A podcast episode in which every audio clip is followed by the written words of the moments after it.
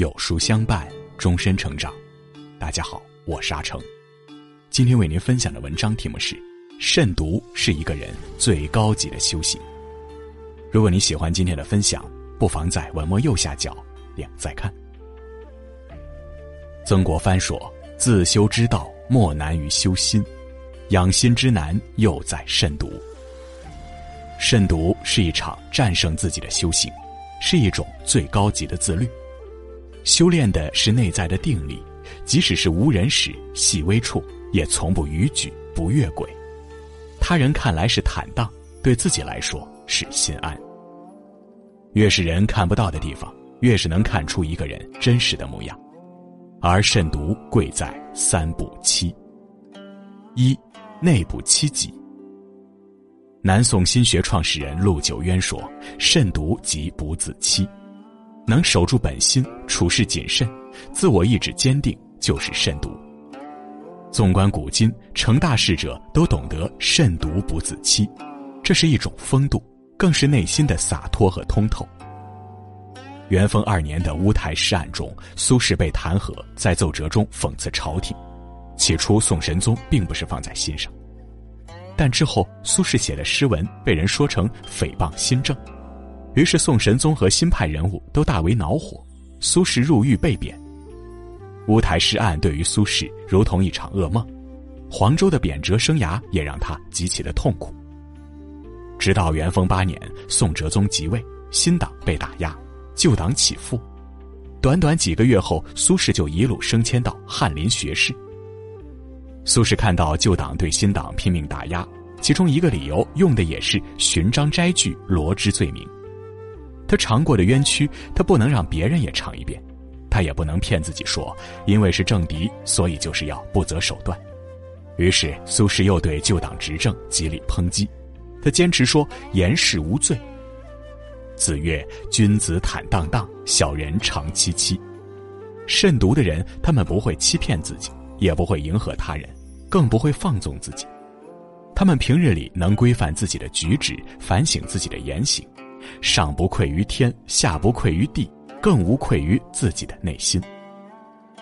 慎独不自欺是一种高远的修行境界，无论何时何地都能保有内心的底线，同时也在修炼自己。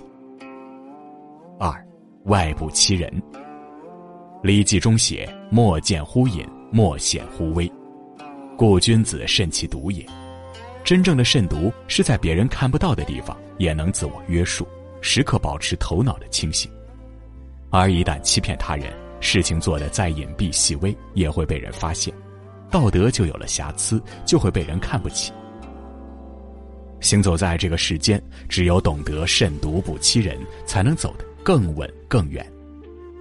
唐代的东都留守吕元英喜爱下棋，所以常和他的一位幕僚下棋取乐。有次正下棋，恰有人送来紧急公文要他处理。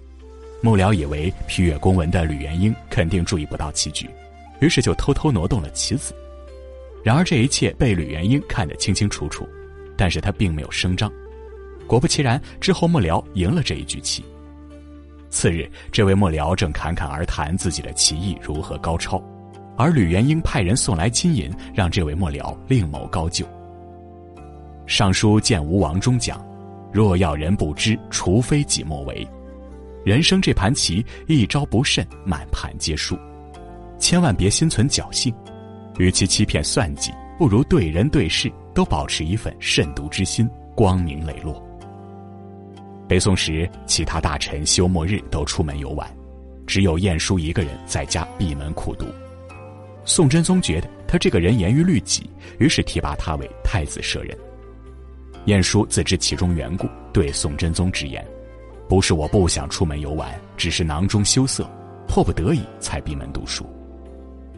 知道内因后，宋真宗反而更加喜欢晏殊，凡事都重用他。理学家程颐说：“以诚感人者，人亦以诚应。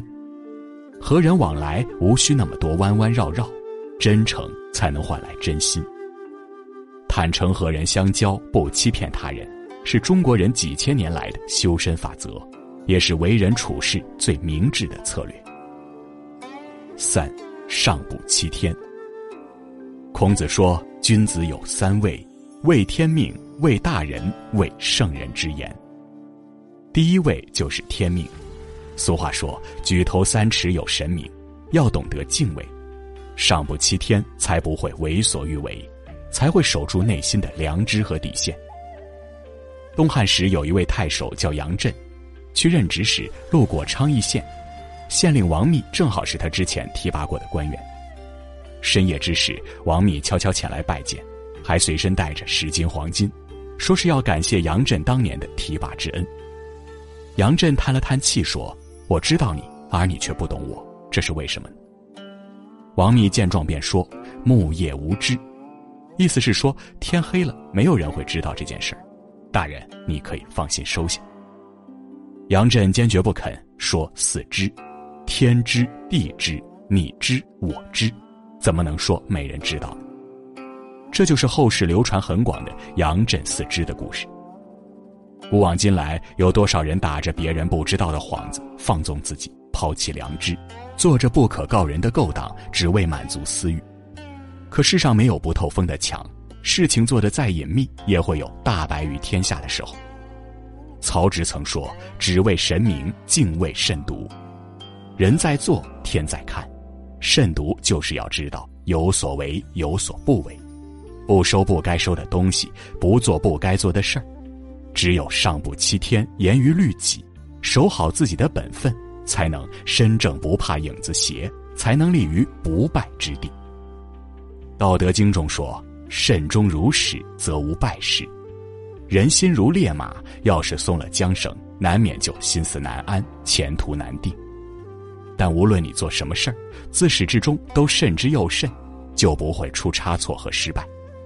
慎独是一个人最高级的修行，唯有内不欺己，外不欺人，上不欺天。修好身，守住心，人生才能圆满。